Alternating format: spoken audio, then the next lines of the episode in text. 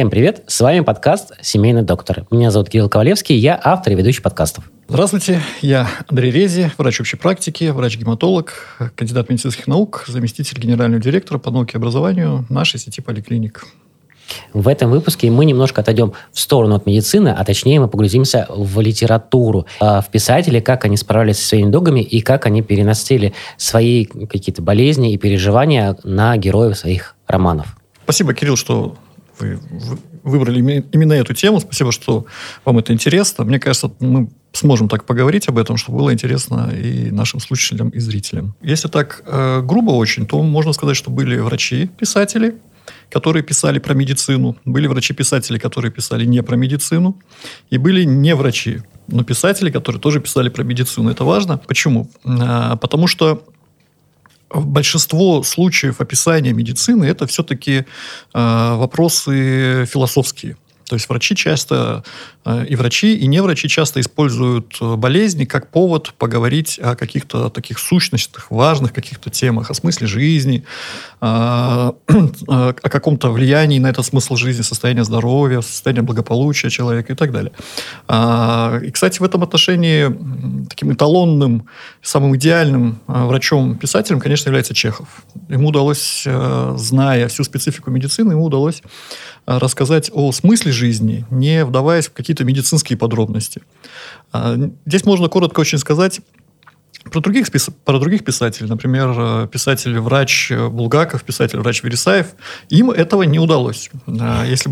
Погружались в более медицинскую тематику. Точно, да. Если... Это, это совершенно скучное, как мне кажется, для неврачей чтение, которое писал Вересаев, у него книжка называлась «Записки врача», и после этого немножко развивая эту тему, Булгаков написал записки юного врача. Но это чтение такое, это медицинские анекдоты, да, в которых там они рассказывали свои практики. Булгаков рассказывал о каких-то своих смешных случаях. Там один из его случаев, э, который он описывает, про который все любят вспоминать, когда э, он приехал работать молодым врачом в очень-очень далекое какое-то село, и к нему пришел э, очередной пациент, Булгаков поставил ему диагноз, сказал, ну да, вы знаете, вам нужно использовать горчичники. Горчичник выписал ему, пациент ушел, приходит через какое-то время и говорит, доктор, мне ваш горчичник вообще не помогает. Булгаков говорит, ну как не помогает? Ну, кашель должен был помочь. А, пациент раздевается, и Булгаков видит, что он этот горчичник прикрепил себе прямо на шубу, сверху шубы, да, то есть это вот его очень удивило. Как бейджик.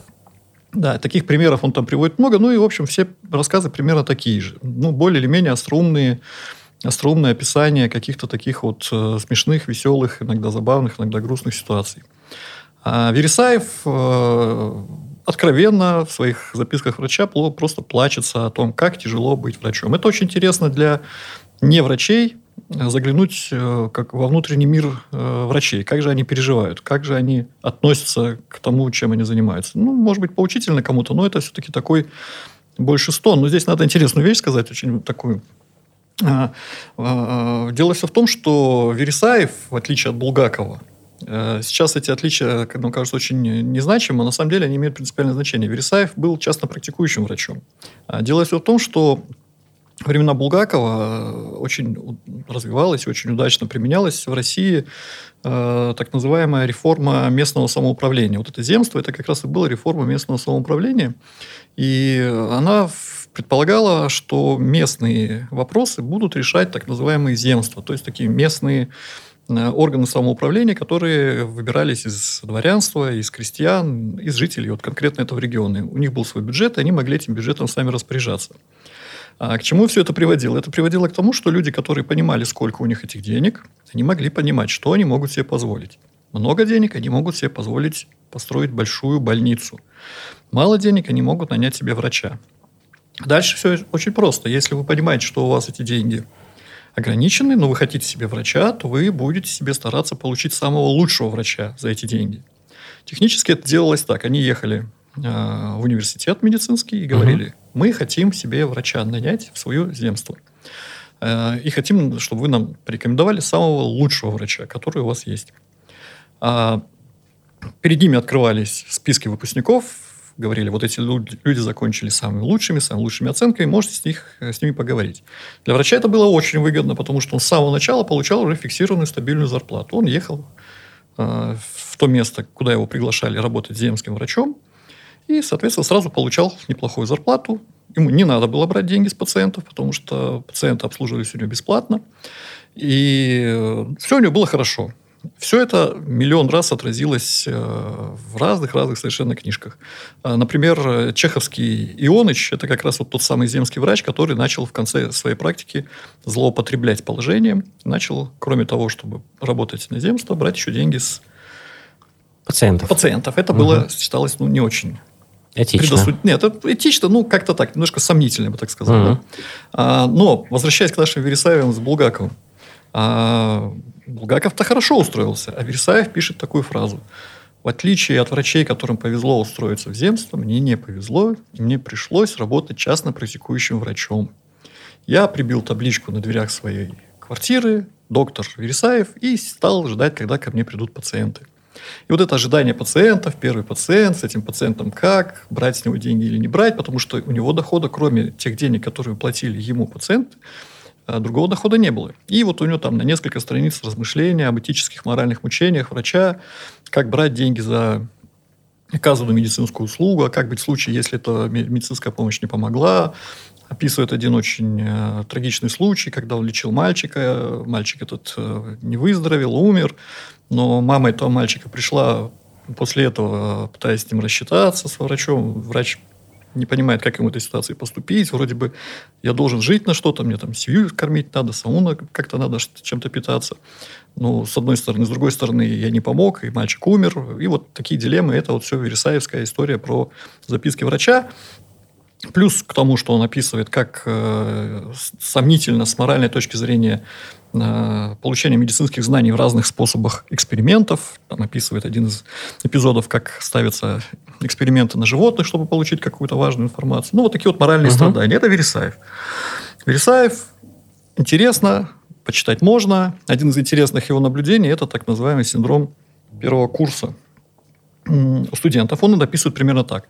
Когда мы прошли, э, закончили курс э, нормальной анатомии, то есть мы поняли, как устроено лицо, как устроены мышцы, как устроен глаз, э, я вдруг с ужасом для себя осознал, что если я раньше смотрел на красивое миловидное лицо девушки, то мне оно казалось красивым миловидным лицом. И теперь я на него смотрю и вижу, что это вот скуловая кость, это вот века, это мышца, поднимающая бровь и так далее, и так далее. В общем, все очарование молодой красивого лица мне на какое-то время исчезло. Вот он страдал от этого тоже очень долго и так далее. Это не первого на мой взгляд, это не первого э, уровня литература. Почему? Потому что она не отвечает на самый интересный вопрос. Она не отвечает на вопрос, чем, собственно, русская литература и славится. Она не отвечает на вопрос о смысле жизни. Ну, или отвечает на него как-то очень-очень издалека. А вот у Чехова с этим получалось очень здорово. У Чехова получалось со смыслом жизни все очень здорово, это очень интересно. И самым таким классическим примером это является, конечно, его палата номер 6. Ну, она, по-моему, о психотерапии. Да. Действительно, подавляющее большинство людей считает, что палата номер 6 это про врача-психиатра. Вот. А он вроде как был уездным, уездным врачом, да? да, да, да он, был, он был земским врачом. А, земским. Да, угу. земство это не район, в смысле это не единица административная, земство это община. Я так угу. максимально упрощенно можно сказать, что это ближе к общине, чем к какому-то территориальному делению. Да, оно было по территориальному принципу, но земство это был орган самоуправления. А, я вам даже могу посоветовать, поделиться таким лайфхаком. Вы можете достаточно легко определить уровень э, осведомленности вашего собеседника в русской литературе, задав ему простой вопрос, может быть, не напрямую, может быть, осторожно задать вопрос, э, каким врачом был Чехов. врач, врач, не, не Чехов, а. Чехов, каким врачом был главный герой э, палаты номер 6? А если человек отвечает, что главный герой палаты номер 6 был врач-психиатр, вы можете смело считать, что человек ну, не, не очень начитан, не очень начитан. Это ну, я. Да, это как, как, как минимум, да. Но хороший тест, потому что на самом деле палата номер 6 это вообще не про медицину. И это вообще не про психиатрию точно. Ну, во-первых, главный герой там был все-таки врач общей практики, мы его сейчас так назвали. Врач, который занимался лечением преимущественно не психиатрических больных, но в том числе вот в его попечении, на его попечении оказалось это пресловутое подразделение, палата номер 6, в котором госпитализировались, э, как тогда считали, душевно больные люди.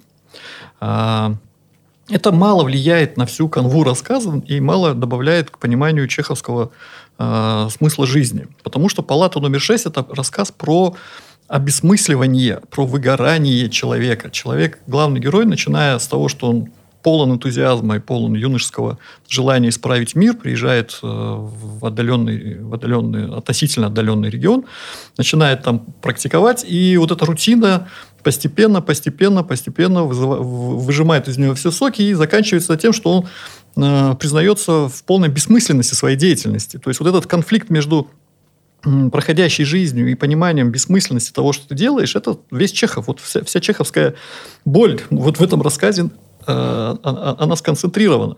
Все это заканчивается достаточно печально, потому что предлагаемые способы борьбы с этим, которые, ну, это можно легко спроецировать и на нашу жизнь. Да, когда мы сталкиваемся с чем-то похожим, когда у нас наши внутренние какие-то противоречия не дают нам жить, да, мы пытаемся немножко развеяться, развлечься, да, то есть как-то заняться чем-то, что нам казалось бы, или не нам, а казалось бы социально таким веселым, да, там, угу. например, там, сходить в театр, сходить в кино, не знаю, встретиться там с друзьями, э, путешествия, да, еще что-нибудь такое. То есть что-то, какая-то такая активность, думая, что мы, ну, как-то справимся, на самом деле, с, с этим вот леденящим душу ужасом бессмысленности жизни, да, когда мы понимаем в какой-то момент, что, в общем-то, жизнь-то проходит как-то не так, как мы считали бы правильным. А так, так как вот, идет? Так вот и у Чехова э, в этом коротеньком очень рассказе примерно а, об этом же идет и речь, потому что в какой-то момент его друг, друг главного героя, попробовал избавить его от этих душевных мучений, э, предложив ему съездить в город и там вот как-то так развеяться, развлечься. Вот они поехали в этот город, и ничем хорошим это не закончилось. Когда они вернулись оттуда, друг был счастлив, в общем, у друга были не очень большие запросы, судя по всему, о понимании смысла жизни. Его это не очень волновало, а вот такой с тонкой душевной организацией главный герой, он приехал из города совершенно морально э, вымученным, совершенно морально обесточенным, если можно так сказать. И после этого э, все стали подозревать, что у него что-то такое серьезное, потому что, ну, чему же не радоваться? Ты же врач, у тебя все хорошо, и ты не радуешься, значит, ты сумасшедший. Быстренько преподнесли все это так, что он сумасшедший, и его друг в том числе и получил от этого вполне экономическую выгоду, заняв его, в конце концов, место, а самого пристроив в палату номер 6. То есть палата номер 6, на самом деле, рассказ про а, смысл жизни, про смысл жизни тогда, когда его нет, про попытки найти это смысл жизни, про неудачные попытки этого смысла жизни. Это действительно великий очень рассказ. Ну, врач просто это то, что, то в чем Чехов очень хорошо разбирался. А разве тут нет э, психологической подоплеки? Раз тут как раз про выгорание человека идет, Угу. Так или иначе, это же можно все-таки отнести к да. тому, что он пришел к да. палате номер 6? Да, да, конечно. Ну, просто палата номер 6 э, предполагалась сама по себе эта палата в том контексте, в котором она описывается, это палата для э, тяжело душевно больных, то есть люди, которые э, галлюцинировали, например, угу. да, которые абсолютно были дезориентированы в своей личности, там общались с марсианами, ну вот что-то такое. То есть для тяжело больных людей, которые были социально дезадаптированы. Угу. Ну, и случай, когда человек психологически надломлен, это точно не про тяжелую психиатрическую патологию. Это точно не про них. Да, это психологическая проблема. Сейчас мы предложили ее решить с какими-нибудь коучами, с психологами, с какими-нибудь... Э, не знаю, насколько это было бы удачно. Было бы интересно почитать какого-нибудь Чехова, как бы он отправил этого главного героя какого-нибудь коучу по персональной эффективности. На ретрит в Алтай. Да, да, да, на ретрит в Алтай, чем все это закончилось. Это было бы интересно. Сейчас бы это к этому отнесли отнеслись как к психологической проблеме. Тогда всех этих изысков, конечно, еще не было, и, в общем, все считали примерно так же, как сейчас относятся к, э, так вульгаризированно относятся к пациентам с депрессией. Ну, что ты мучаешь, у тебя же все хорошо. Вот. Это Чехов во всей своей красе, но Чехов этим, как понятно, не исчерпывается. Такое же отражение его интересного понимание уже социальных каких-то аспектов всей этой проблемы медицины. Есть другое у него интересном э, его произведение, это «Дом с мезонином». Про него тоже все, в общем, знают. Это замечательный короткий рассказ. И э, там много чего интересного, но один из интересных э, фрагментов там был диалог между социальной активисткой такой, там старшая сестра э, девушки главного героя, она была очень социально активной, она так постоянно всех упрекала, ну что же вы такие все социально пассивные, что же вы не участвуете в работе местного земства, что же вы не участвуете в выборах вместо земства, что же вы так, все плохо, все бросили. А главный герой был художником, и он, в общем, смотрел на все это философски. И он говорил, ну, мне кажется, какая-то все это суета не нужна, какая-то все это полная чепуха. Заниматься этим можно, а можно и не заниматься. И один из э, моментов конфликта был в следующем. она говорит ему в какой-то момент, главному герою, сестра, социальная активистка главного героя, говорит, ну как же, вот мы на, на предыдущем совещании здесь вот хотели открыть у себя еще и больницу. А главный герой отвечает примерно так. И там и больницу, и школа. Главный герой примерно отвечает так. Ну, зачем им это нужно все? Ну, будет у них школа, ну, научатся они читать, узнают о том, что у них есть еще какие-то потребности. Так они не знают об этих потребностях и живут хорошо. А так они узнают, что у них есть какие-то потребности новые. И больница то же самое. Вот они сейчас ходят, болеют. Да, ходят, болеют. Почему они болеют? Потому что много работают, потому что не вылазят с, э, с этих э, пассивных, уборочных и так далее. А, зачем они так много работают? Работают, потому что им деньги нужны. А вы хотите у них еще деньги взять на то, чтобы они еще с них деньги взять и на эти деньги больницу построить. Им надо будет еще больше работать, соответственно, еще больше болеть будут. То есть он социально понимал социально угу. какую-то бессмысленность всего этого. И вот этот конфликт между социальной активностью и социальной такой э, цинизмом в хорошем смысле этого слова, он на самом деле такой достаточно легко на наши сериале сейчас проецируется. В общем, в этом отношении Чехов, конечно, вечен. А, и Чехов, конечно, ну, наверное, так без привлечения можно сказать, один из самых тонко чувствующих авторов э, в российской, в России, конечно, да. Ну, плюс к этому он, как мне кажется, лучше всех использовал свои знания в медицине, медицинские свои знания. А, есть примеры, когда медицинские знания пытались использовать люди, не обладающие медицинскими знаниями. Ну, вот классический пример с, э, это Лев Николаевич Толстой. Они жили одновременно с Чеховым, ну, пересекались, были uh-huh. современниками, да, немножко отличались в возрасте, но тем не менее. Вот Лев Николаевич, как, как известно, не был обременен медицинскими знаниями, но пытался писать что-то на медицинские темы. Один из интересных его таких опытов – это э, смерть Ивана Ильича. Описывает э, послед, последовательное, длительное, долгое умирание – человека с какими-то совершенно такими ну, далекими от реальной медицины подробностями, но зато с очень такими толстовскими э, гениальными прозрениями про духовные, духовную эволюцию человека, который начинает болеть и который умирает.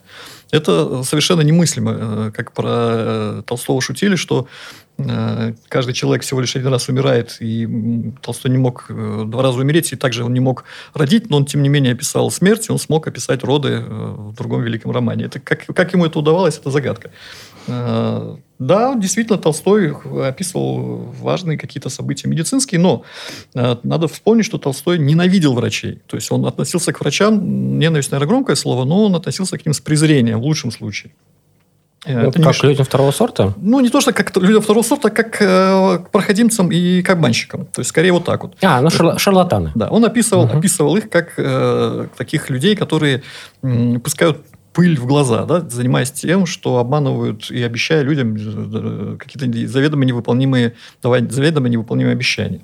А, примеров много привести можно, там, как врачи у него были люди, э, такая, ну, как постоянный, постоянный такой объект для критики. Такой. Э, Чехов легко очень объяснял его отношение к этому. В его в каких-то письмах сохранилась оценка толстовской такого цинизма по отношению к врачам. Чехов говорил, ну, а что вы хотели, просто он здоров как бык. Да? Что, что mm. можно ожидать от человека, который действительно там, удивительно здоров. Действительно, Толстой был действительно удивительно здоров. И э, понятно, что с его точки зрения вся медицина – это какая-то совершенно ненужная суета. И в отличие от того же Чехова, который, как мы знаем, а, умер рано, умер достаточно тяжело, и тоже ну, это история... Он вроде как болел туберкулезом. Да, да, он болел туберкулезом, и э, Кирилл, вот сейчас, мне кажется, вы готовы ответить на вопрос, вот тот самый, который всех задают, э, что значит вот эта вот прекрасная фраза «давно я не пил шампанского», сказанная убирающим Чехом. Хороший вопрос. А, честно, даже не знаю. Да, все знают про то, что, ну, это известный, такой известный мем, да, как сейчас бы сказали, угу. что умирая, Чехов произнес какую-то странную фразу. Он вообще произнес, на самом деле, две странных фразы. Умирая, он сказал, давно я не пил шампанского. И вторая фраза, он, вторую фразу он произнес по-немецки. Она звучала так, их штербе, по-русски это значит «я умираю». То есть, вот почему-то он в общем, не был замечен э, в любви к немецкому языку и, судя по всему, не очень хорошо им владел. Но почему-то вот он сказал на немецком языке «я умираю», и почему-то здесь шампанское. При том, что, как мы понимаем, человек с, такой, э, с таким велич, величием душевным, с таким развитием интеллектуальным, ну, наверное, мог бы что-то сказать в такой торжественный момент, что-то более подходящее. А, на, на, на эту тему было сломано огромное количество копий. Э, разные биографы Чехова пытались объяснить, что все это значит. Были комичные объяснения. Одно из объяснений было такое, вот тут по поводу медикализации. То есть, это объяснение, когда пытаются за уши притянуть медицинскую какую-то подоплеку э, к вопросам, которые к медицине не имеют отношения. Объяснение было примерно такое. Чехов, э, Чехов начал пить шампанское, чтобы э, облегчить себе боль. Да, имея в виду, что в шампанском это же все-таки напиток, содержащий спирт, и как любой спирт, он мог немножко обладать анальгетическим эффектом. Угу. Конечно, это полная чушь. Вторая Такая же медикализация э, а, говорит о том, что в шампанском содержались э, пузырьки газа углекислого. И углекислый газ мог стимулировать дыхательный центр. Это уже так более такая продвинутая теория, тоже безумная, тоже, что э, углекислый газ мог стимулировать дыхательный центр и тем самым облегчить дыхание умирающего от дыхательной недостаточности Чехова. Это, конечно, такие анекдотические объяснения, никакого отношения к реальности не имеют. Но, тем не менее, если почитать биографии Чехова, то в лучших биографиях этот вопрос вообще не обсуждается. В худших биографиях он приводится как-то, ну вот, как-то так э, э, более-менее и, и, и какой-то извращенной форме. Смотрите, что можно по этому поводу по, по о чем можно по, по этому поводу порассуждать. Ну, давайте расскажем на самом деле, что произошло.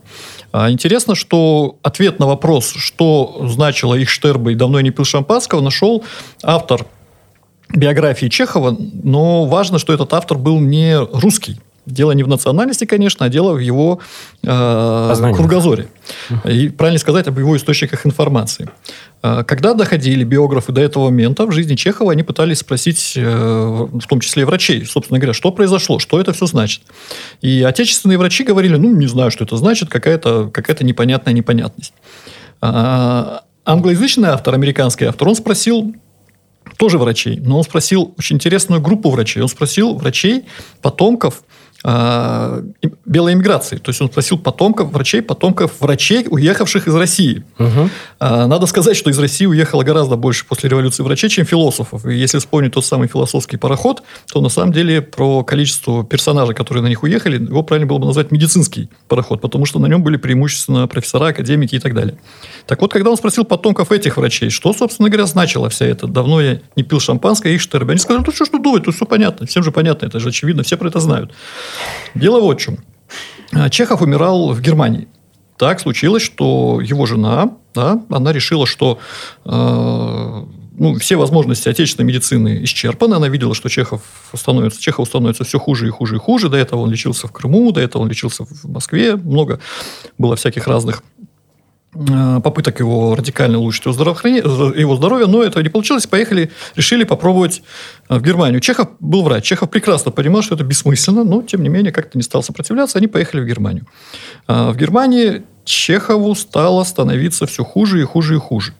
А, Чехов умирал от туберкулеза, Чехов умирал от дыхательной недостаточности. Ну, выглядело это примерно так. Человеку дышать становится очень тяжело, и он э, начинает от этого терять сознание. Ему не хватает кислорода, он теряет сознание. После этого приходит в себя, на какое-то время, потом опять теряет сознание. И вот эти промежутки между потерями сознания, они становились все меньше и меньше и меньше. Жена его решила, что пора бить тревогу, потому что что-то, ну, совершенно понятно, что к чему-то все это близится, к нехорошему, и вызвала местного немецкого, что важно, врача. Местный немецкий врач пришел, оценил ситуацию и вот в какой момент и в какой форме он сказал, сейчас это понять невозможно, но сказал примерно следующее, что ну вот пора пить шампанское или там что-то про шампанское, намекнул про шампанское. Что это все значило? Вот те самые врачи из белой эмиграции, они рассказали одну очень важную подробность. Дело все в том, что в те времена было такое неписанное правило, что если один врач констатирует приближающуюся смерть своего коллеги, да, если этот коллега в сознании находится, он этически обязан ему об этом сказать. Но он не обязательно ему говорить, что, дружище, ты сейчас умрешь, вот таким паролем, таким кодом для объяснения того, что тебе предстоит сейчас перейти в мир иной, это было как раз любая фраза, касающаяся шампанского. Парадокс заключается в том, что э, насколько, вот представляете, насколько мы были интегрированы, насколько была наша наука интегрирована в европейскую науку, насколько европейская страна Россия. Да, то есть угу. культурное поле было общее. абсолютно общее. То есть человек, который работал врачом в Германии, он понимал, что эта фраза, скорее всего, найдет понимание у своего коллеги из Москвы, который, в общем, практически не говорил по-немецки. И, собственно говоря, фраза Чехова, их Штербе, она была адресована тому врачу, который ему это сказал. ну, мол, дружище, я понял, что ты мне хочешь сказать. Он же немец, uh-huh. немецкий врач. Да, то есть, про шампанское он, конечно, ну, не знаю, как среагировал, да, давно не пил шампанского. Но давно не пил шампанского Штерба, это единственное рациональное объяснение того, что он произнес, это вот это.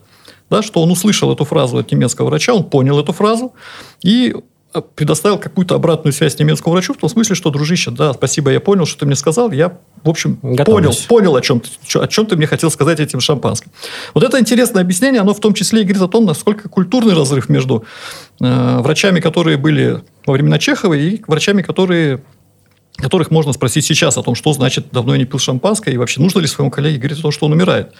То, что они не смогли объяснить эту фразу, говорит о том, что достаточно большой разрыв был в таком в культурной преемственности между врачами. Да, вот это вот высылка гигантское количество врачей при Советском Союзе и как раз прервала вот эту преемственность, потому что если поговорить про медицинские школы в России, то можно легко очень увидеть, что во всех медицинских школах, так, медицинская школа – это важная очень вещь, такая преемственность существует между учителями, научными э, руководителями и врачами. Эта преемственность, она достаточно такая устойчивая, серьезная. Вот эта преемственность, она была в России во времена революции, конечно, прервана. То есть она была угу. многие, многое поколение советских врачей, оно начинало э, становилось э, самоучками, то есть они начинали учиться по книгам и, соответственно, и культурный багаж был э, приобретен уже ими самостоятельно. Вот это вот простая история про Чехова, про то, как Чехов со всеми своими сложностями жизненными, со своими знаниями медицинскими, которые иногда ему мешали жить, там, зная некие подробности, которые простой бы врач не знал, в том числе и про своих героев и так далее. Вот она в том числе этим интересна, что э, позволяет и поговорить про и социальный контекст какой-то, и про какой-то контекст культур, культурологический, про преемственность между врачами. Это важно. насколько он заложил это все в своих персонажей. Да, в персонажах это здорово все отражается. Да? Там нет, нельзя сказать, что он как-то передавливал, да? Э, нельзя сказать, что он там описывал каких-то, какие-то медицинские составляющие такие, по которым можно было поставить диагноз точно. Ну, он считал, что это, наверное, не нужно. Ну, на самом деле, какие-то штрихи можно везде найти, да. А если вернуться про э, описание медицинских каких-то, ну, совсем медицинских таких вопросов, использования врачами медицинских э, каких-то обстоятельств, медицинских каких-то реалий для того, чтобы поговорить о смысле жизни, то есть другой замечательный пример, он уже не отечественный, замечательный пример – это Томас Ман. Вот категорически всем рекомендую прочитать книжку, ну, книжку сказано слабо, на самом деле это толстенная книженция, которая называется «Волшебная гора». «Волшебная гора» – это книжка как раз про то, как э, врач, про, про то, как писатель использует э, медицинский контекст, не погружаясь в подробности, для того, чтобы поговорить о смысле жизни. Э, вся, весь рассказ, вся фабула, она сводится к тому, что молодой человек приехал лечиться от э, очень легкой формы туберкулеза в изолированный э, швейцарский санаторий. Высоко в горах, никто их не беспокоит, они живут своим мирком, влюбляется он там в русскую э, аристократку, э, сильно это влияет на все его взаимоотношения, и вот во всем этом э, контексте очень хорошо автору удается очень хорошо поговорить о смысле жизни. То есть книжка-то на самом деле, как любая великая книжка, это книжка о смысле жизни. Одним из интересных моментов там есть, как главный герой начал изучать э, своими силами, попытался изучить медицину. То есть он взял у главного врача этого, этой больницы, выписал себе какие-то по почте медицинских книг, начал их читать, там, задавался вопросами, ну, говорит, ну, хорошо, ладно, Человек состоит из органов, органы состоят из клеток, клетки состоят из молекул, молекулы состоят непонятно из чего. То есть где вот эта грань между э, живой материей и неживой материей? Где, где, где эта грань? Угу. Да, клетки, они же, ну, очевидно везде. же всем, да, что, что атомы, они же везде, молекулы, они же везде. Где эта грань? Вот когда это живая материя, когда не живая материя? Ну и так далее. Там, кроме этого, много интересного. Например, там была потрясающая совершенно коллизия, потрясающий совершенно диалог между э, человеком, который э, отстаивал взгляды изуитов, который оставил, изуита, который оставил взгляды такие на науку средневековые. Да, ну, всем нам понятно, что средневековые взгляды это такое, ну, я не знаю, такой э, какой-то маркер да, отсталости, ретроградности, чего-то еще такого, да, что-то такое. Что лечили, да, очень странно да, и болезненно, мне кажется. Да, так вот...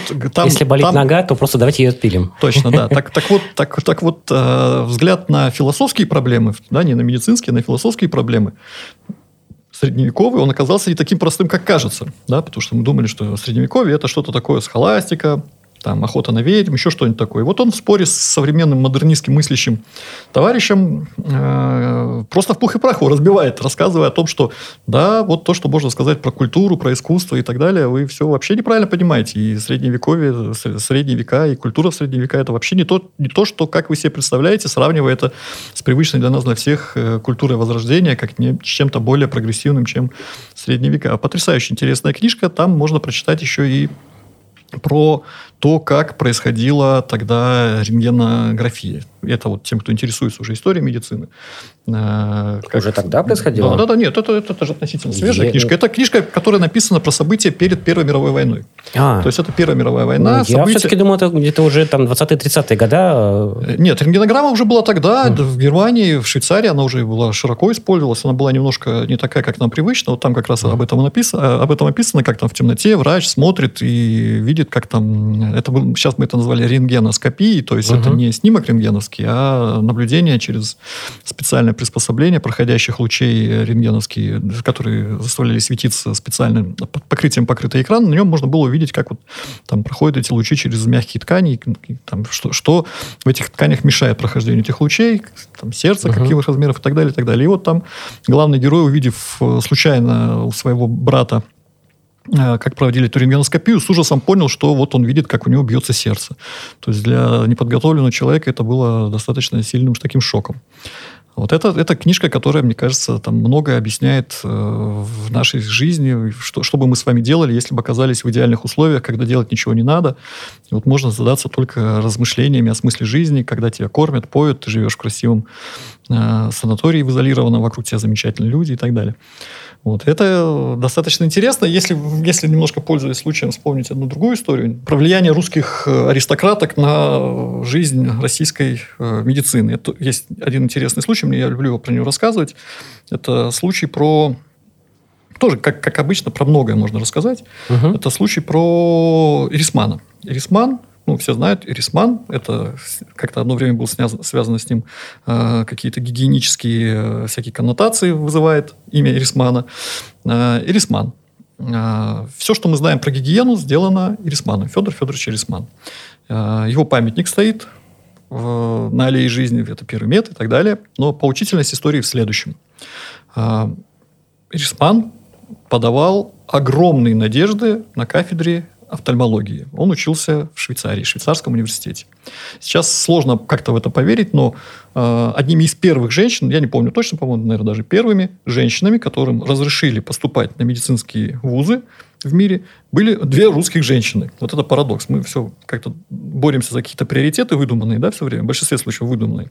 Вот это точно приоритет, один из приоритетов – а, Ирисман учится в своем замечательном швейцарском медицинском университете, э, собирается быть э, офтальмологом, замечательно все это получается, сделать операции на глазах.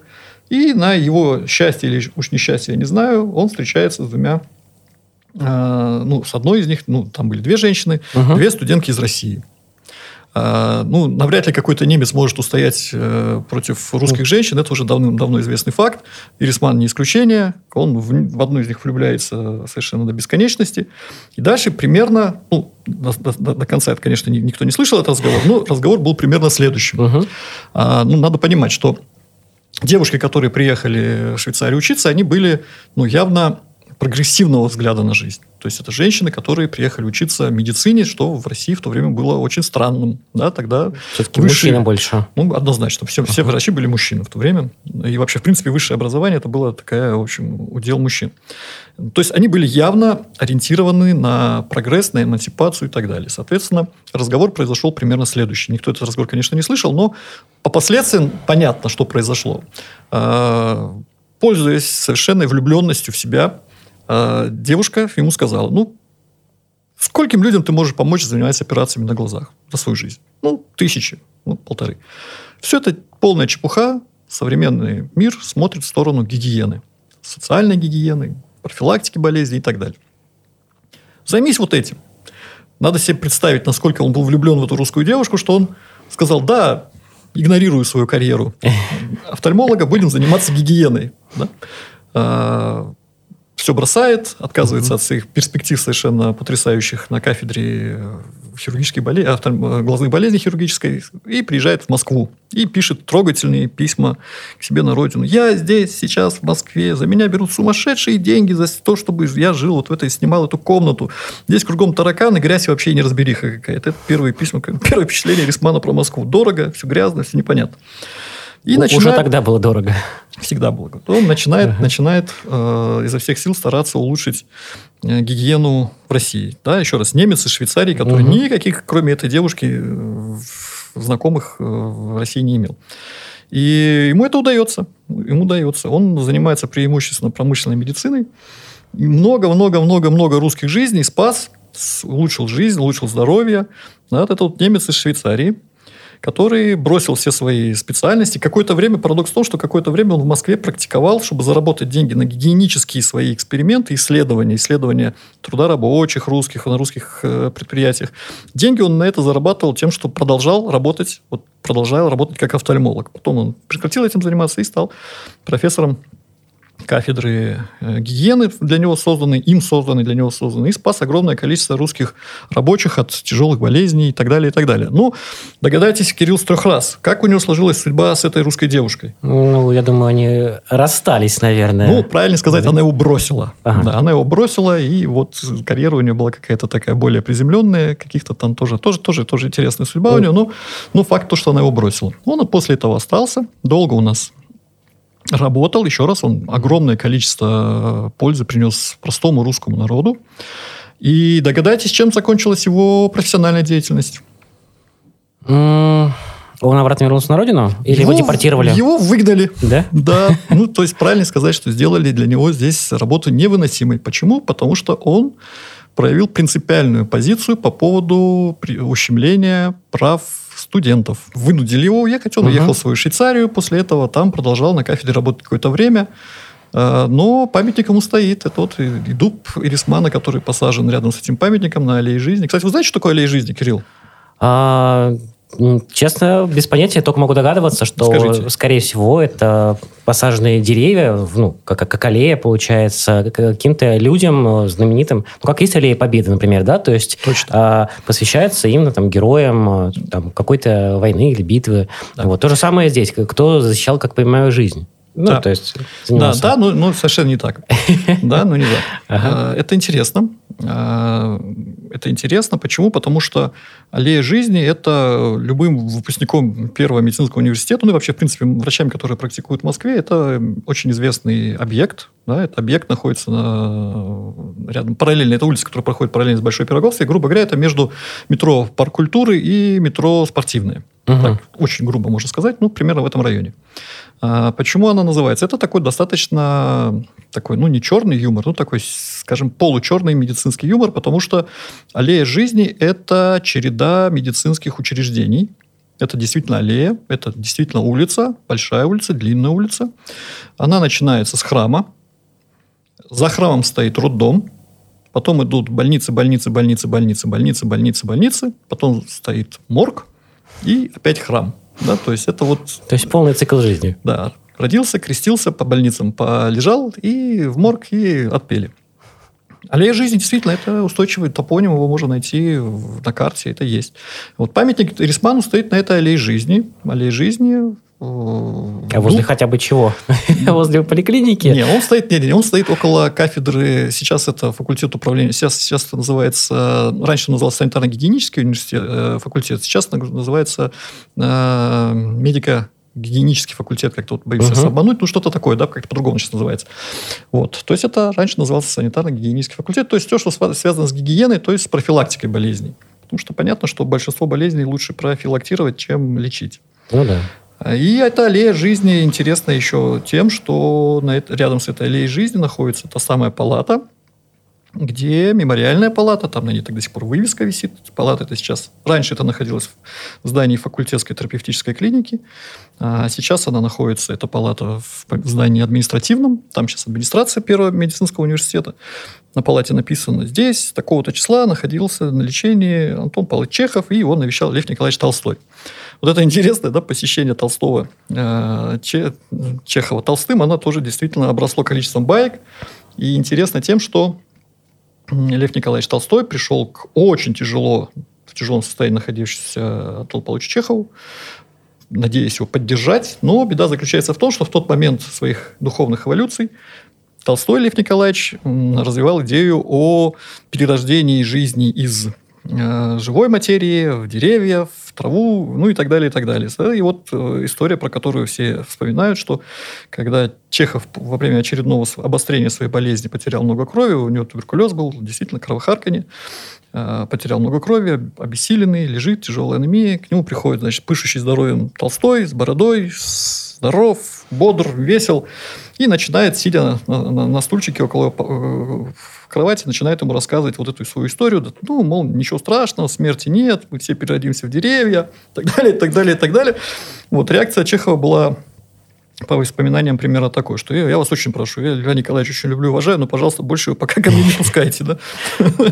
А можно ли это назвать э, Льва Николаевича Толстого хиппи? Что он все вот это верит, что мы перерождаемся в деревья, растения и так ну, далее? Я думаю, что он стопроцентный хиппи. То есть, судя, судя по толстовству, и судя по тому, по его вегетарианству, судя по всем вот его вот этим вот э, закидоном, он, конечно, стопроцентный хиппи, но э, в части, касающейся его пацифизма, я вот двумя руками за его хипстерство, если можно так сказать. Угу. Не да. хватало только ему минивэна какого-нибудь и вперед да, колесить он, по дорогам. Он пытался это сделать, ну, тогда минивенов не было, он попробовал на поезде уехать, ну, вот все знаем, чем это кончилось, так что вот был бы минивэн, жил бы еще лет 10. Кстати, а по поводу клиники, а, это не вот клиника Корсакова, он, по-моему, рядом с ней жил. Почему? Ему удобно было прийти навестить Чехова, потому что это действительно было в шаговой доступности от его, как тогда называлось, Толстовского загородного имения. Загородное имение – это а, сейчас это улица Толстого, можно туда сходить, там музей замечательный.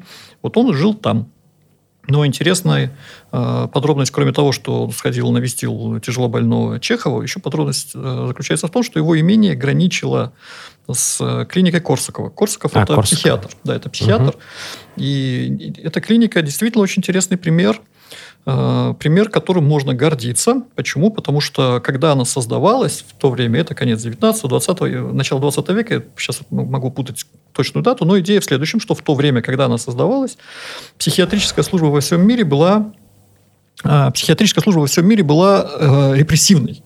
То есть людей душевно больных тогда лечили, заковывая их э, в какие-то колодки, закрывая их э, в помещениях с решетками на окнах, и, и ну и вот угу. такое. И вот Корсаков первый один из первых, может быть, первый самый, да, я читал, что первым предложил э, лечить э, Э, душевнобольных пациентов, даже тяжело душевнобольных пациентов лечить э, гуманными способами. И построил эту клинику, которая действительно и сейчас есть, на нее можно прийти, полюбоваться. Это очень красивое здание. Оно находится рядом с улицей Иерусалима, недалеко от э, тех мест, где происходили события встречи Толстого э, с Чеховым. Угу. Красное, красивое здание с огромными окнами, с открытыми дверьми, с доступная любым посещениям, ну, разумным, конечно. То есть это пример гуманного отношения к медицине вообще, и в частности к душевно больным, психически больным пациентам. Так, в то время это было абсолютно революционно. И вот эта клиника находилась, она граничила с имением Толстого, Клиника это была интересна много чем, в том числе, что одним из способов лечения душевнобольных пациентов это была социализация их. Пытались их социализировать, э, разыгрывая какие-то коротенькие э, представления, какие-то короткие э, спектакли. А в спектаклях участвовали сами пациенты? Сами, сами, сами пациенты, да. Сами угу. пациенты были героями спектакля, артистами, которые играли и так далее. И на эти спектакли приходили желающие, кто хотел, мог прийти на них посмотреть, кого-то приглашали специально. Ну, логично, что э, Толстой, э, его имение было рядом, забора между ними не было. Если он был, то какой-то был такой в общем, преодолимый. И он часто приходил, ему нравилось общаться с врачами, с психиатрами, в хорошем смысле этого слова. И он на одно из представлений это пришел, и байка, которая после этого стала ходить, которую, в общем, все часто вспоминают, вспоминают, что, придя на одно из представлений, был узнан героем представления, то есть одним из душевно больных, который играл там какую-то роль, увидел сидящего в первом ряду Льва Николаевича Толстого и бросил свою роль и обратился к нему, Лев Николаевич, как мы рады и давно вас ждем в наших э, рядах, то есть в числе пациентов. Вот. Лев Толстой, реакция его неизвестна, но, в общем, можно догадываться. А, и клиника Корсакова, да, про нее надо еще сказать, раз, мы, раз уж мы начали говорить про литературу. Клиника Корсакова известна еще тем, что а, там документировано, это очень редко когда бывает, это документировано Э, место, где был написан один из самых известных уже советских романсов, э, Есенинский, «Клен ты мой опавший, клен заледенел». Это стихотворение, которое имеет дату написания. Эта дата совпадает с э, временем пребывания Есенина в этой клинике. Ого. Да, и клен этот идентифицирован, то есть можно понять, в какой, в какой палате он лежал, в какое окно он смотрел, что это за клен. Можно прийти и посмотреть на него поближе. А, не, неизвестно, то, то есть точно непонятно, что делал там Есенин. То ли он прятался от э, органов правопорядка, то ли он э, действительно нуждался в психиатрической помощи. Но факт остается фактом, что вот в это время он находился там, и этим в том числе клиника Корского тоже как-то, ну, не прославилась, а как-то так. Там она много чем прославилась, угу. но в том числе и тем, что она вот так вот повлияла на ход нашей, на развитие какой-то, в какой-то части нашей э, такой литературной по, по, поэтической какой-то такой истории. А, это интересная тема. Ну, угу. мы как как, как мне кажется, правильно пытаемся избежать э, каких-то физиологических подробностей, да, потому что в медицине, потому что в литературе очень часто э, или неправильно, как мне кажется, используют, или излишне используют какие-нибудь э, физиологизмы, физиологические подробности, которые ну, например, там какие-нибудь судорожные синдромы Достоевского, например, да, как там его несчастный главный герой, идиот там в какой-то момент э, в очередном приступе судорог упал и в самый ответственный момент разбил дорогую какую-то вазу там и так далее. Ну, как я помню, по-моему, Раскольников э, тоже страдал шизофренией. Ну, к чему это пришло потом у него, ну, привело? Там сложно какой-то конкретный диагноз поставить. Это мы Коробкову Ирину спросим, она нам точно скажет, чем он там страдал на самом деле. Но Э, вот эта болезненность, она, конечно, есть. Конечно, болезненность э, в текстах Достоевского, она чувствуется. Это одна из претензий, которые к нему, которую предъявляли всегда к его текстам два других писателя известных. Это Толстой, тоже угу. считал, что невозможно читать. И Набоков, Владимир Владимирович Набоков, он в своих лекциях по русской литературе Э, начинает э, часть э, про Достоевского, часть текста своего про Достоевского, он начинает примерно такой фразой. Уважаемый читатель, я не буду тянуть, я, я не буду злоупотреблять вашим вниманием, я сразу скажу, Достоевского я не люблю. Да, и дальше начинает писать про Достоевского. Ага. Вот одно из претензий, что все у него было как-то вот так вот все болезненно, как-то вот нездорово, как-то и так далее. Ну, действительно, Достоевский это известно, Достоевский страдал эпилепсией. Э, эпилепсия проявляется в том числе и эмоциональными нарушениями, не только соматическими, не только телесными, и на многое влияет. Влияет на восприятие мира, влияет на понимание каких-то психологических процессов. Но это тоже интересно, кстати. Э, есть такая, такое ну, условное разделение, что э, все люди любят все люди делятся на две категории. Те, которые любят Толстого или любят Достоевского, угу. или те, которые любят Ахматову, или те, или те которые любят Цветаеву. Да? Навряд угу. ли кого-то можно увидеть, кто любил и того, и другого. Ну, есть, конечно, но... но интересно, да, интересно, что в жизни э, большинство людей эволюционируют. Да? То есть, если вначале они любят Достоевского, то, как правило, во второй половине жизни им больше нравится Толстой. Вообще, как очень интересно, что Толстой проходит такой тонкой красной линии через всех писателей, по которых мы сегодня обсуждаем. Да, да. Да, Толстой, конечно, глыба. Тут слов нет. Толстой это, это бесконечность, это просто бесконечность. Ну, действительно, все, ну, уже оскомину всем набило, что, там, читая «Войну и мир» или Анну Каренина, э, Анну Каренину, читая в разное время, можно э, по-разному интерпретировать. получать впечатление, что ты читаешь какой-то новый текст. Как, как я не мог прочитать это пять лет назад вообще? И хорошим тоном является там перечитывать Анну Каренину каждые 10 лет. Ну, насколько это хватит. Ну, я так периодически делаю с «Мастером Маргарита», по крайней мере, Булгакова. Да, Булгаков, Булгаков очень интересный тоже писатель, очень интересный персонаж. Э, ну, мы, мы тоже помним, что он был тоже врач, да, угу. у него тоже такая сложная очень судьба. Ну, кстати, надо отдать должное, он вот закончив свои, э, закончив свои записки юного врача, он после этого не злоупотреблял медицинской темой.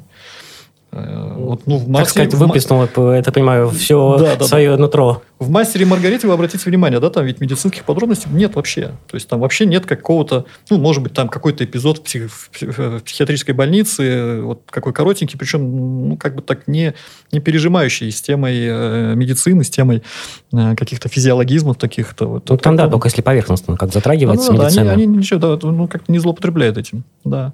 А, и из каких-то таких еще старших товарищей, ну, наверное, надо сказать еще про Гоголя. Мы знаем про, ну, по крайней мере, я прочитал про медицинский какой-то контекст, э, связанный с Гоголем, с его жизнью, с его биографией. Я прочитал у и вы все можете прочитать у Набокова. Набоков пишет про Гоголя в восторженных совершенно тонах, абсолютно потряс, потрясающий. Я, я с ним в этом, конечно, согласен, но Гоголя надо объяснять. Одно из э, больших Э, один из, одно из больших преступлений, если можно так сказать, э, преподавания литературы в школе сводилось к тому, что нам, э, нас заставляли читать потрясающих писателей, но самые неудачные их тексты, ну, на мой взгляд да, или, по крайней мере, те тексты, которые было невозможно прочитать.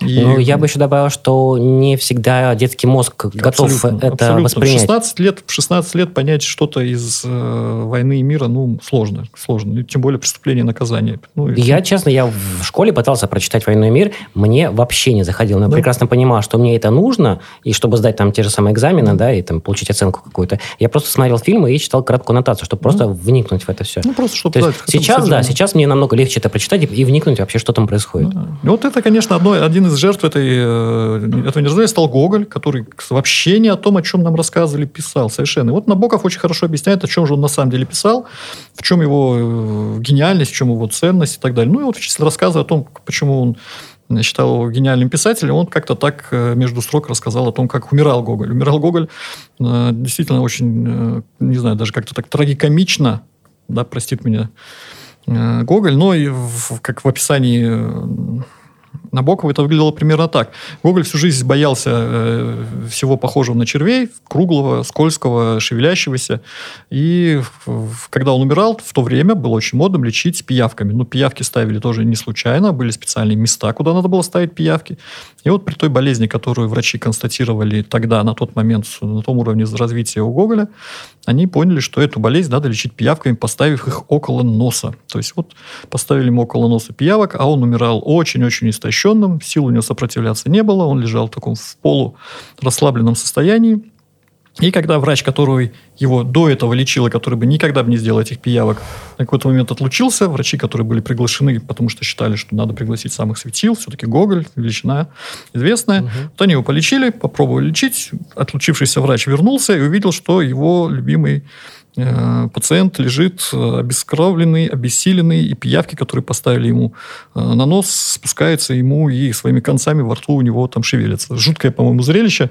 Даже вот. по описанию да. уже как-то, да. Учитывая, что Гоголь все это гораздо ярче все это воспринимал, тут даже тот, кто и не ярко воспринимает, мне кажется, может вздрогнуть от этого. Но вот Гоголь вот столкнулся с этим в последний момент своей жизни. И это, конечно, там добавляет очень, ну, с точки зрения Набокова. Я бы не знаю, если бы я писал про Гоголя, я бы, наверное, это опустил бы. Но раз уж мы говорим с вами про медицину и про литературу, то вот такой эпизод, он, в общем, тоже есть. Спекулировать по поводу влияния психического, влияния психического э, состояния авторов на тексты, ну, честно говоря, мне кажется, неинтересно. Ну, наверное, конечно, не наверное, конечно, оно было. Но мне кажется, это не очень интересно, э, потому что мы же их любим не за это. Мы же любим за то, что они нам рассказали про смысл жизни, про нас. Ну да.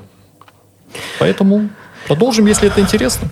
Да. Если вам понравилась эта тема, и вы хотели бы послушать дальше о медицине и литературе, так что пишите обязательно в комментариях, и про кого из писателей, там, наших, российских, советских или зарубежных, вы бы хотели услышать. Ну, а я напоминаю, что вы всегда можете записаться к врачам, специалистам сети поликлиник «Семейный доктор», а, перейдя по ссылке в описании. А по промокоду «Доктор20» вы получаете скидку 20% на прием любого специалиста. Слушайте другие наши выпуски на Apple Podcast, Google Podcast, SoundStream, Яндекс Музыки и на других площадках. А также теперь и видеоверсии на YouTube. Подписывайтесь на подкаст, ставьте самые мощные лайки, пишите нам свои комментарии, а также какие темы нам еще обсудить в следующих выпусках. Спасибо большое, встретимся в новом выпуске. Пока. Всем пока.